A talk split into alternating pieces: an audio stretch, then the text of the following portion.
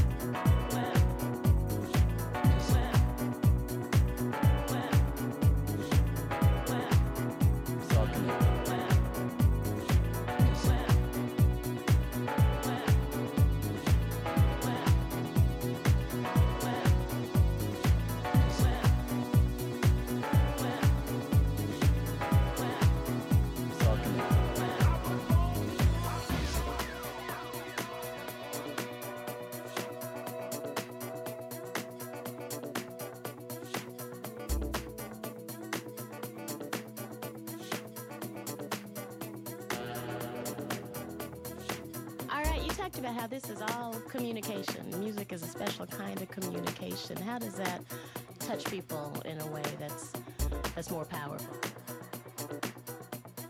Well, it's, it's a language that everyone can understand. You know, everyone. I mean, could you imagine being able to speak every language in the world? Well, what we do, we communicate to the people, all languages. My music, the lyrics is information.